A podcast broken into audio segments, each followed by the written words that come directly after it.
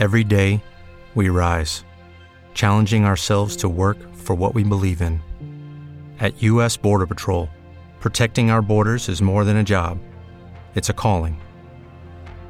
Agents answer the call, working together to keep our country and communities safe. If you're ready for a new mission, join U.S. Border Patrol and go beyond. Learn more at cbp.gov/careers.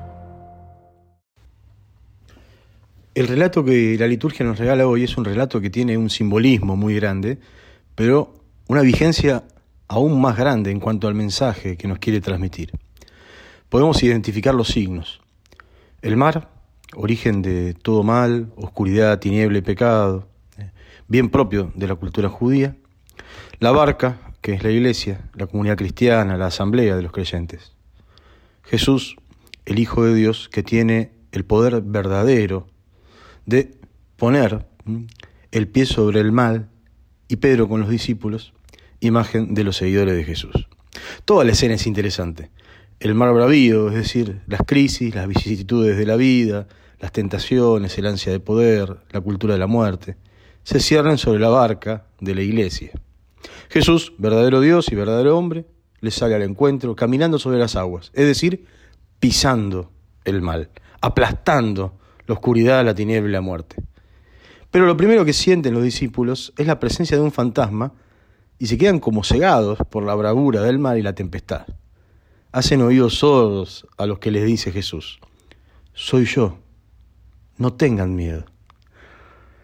No hay peor cosa para una comunidad cristiana que vivir dominados por el temor y el miedo. El miedo paraliza y no deja crecer. No deja expresarnos en la originalidad ni en la verdad de lo que somos, esperamos y creemos. Nos enturbia la mirada, nos hace ver las cosas como no son, nos confunde, nos hace retasear la vida y guardárnosla celosamente como algo que no queremos poner en juego, arriesgar e incluso perder.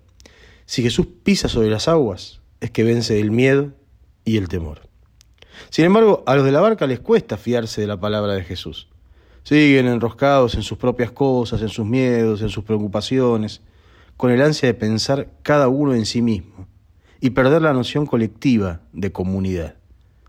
Pareciera ser el triunfo del sálvese quien pueda. Pedro, sin ver demasiado, ve claro a Jesús, pero se hunde. Ojo, Pedro no teme porque se hunde, sino todo lo contrario.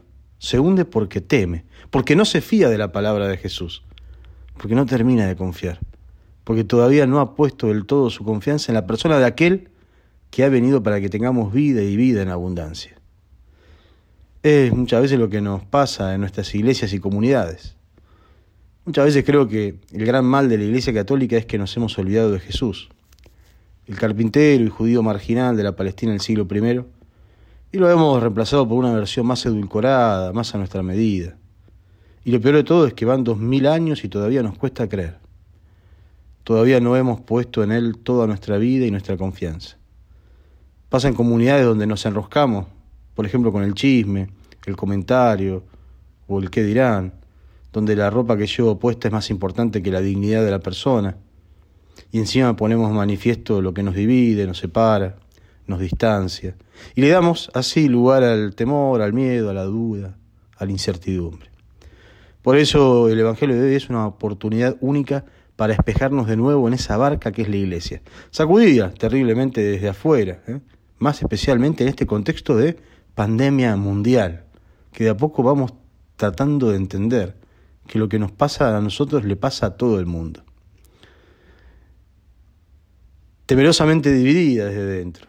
Esa barca hoy le sale al encuentro del único que puede vencer el poder del mal, la oscuridad y el pecado. Hoy más que nunca es una invitación a renovar la fe en nuestra vida y en nuestras comunidades, en la palabra de Jesús, para permanecer fieles frente a las tentaciones de la vida y las arremetidas de la cultura de la muerte en nuestro mundo actual. Hoy es tiempo de confiar una y otra vez en Jesús, que no defrauda, para que no nos gane el temor y nos hundamos, sino que pisemos fuerte con la gracia del poder de Jesús todo aquello que por ser muerte nos separa del plan de amor soñado y querido por Dios para los 7.700 millones de personas que caminamos a diario los caminos de este mundo. Que tengas un hermoso domingo lleno de la fe en Jesús que nos hace el aguante hasta el final. Va abrazo fuerte en el corazón de Jesús y será, si Dios quiere, hasta el próximo Evangelio.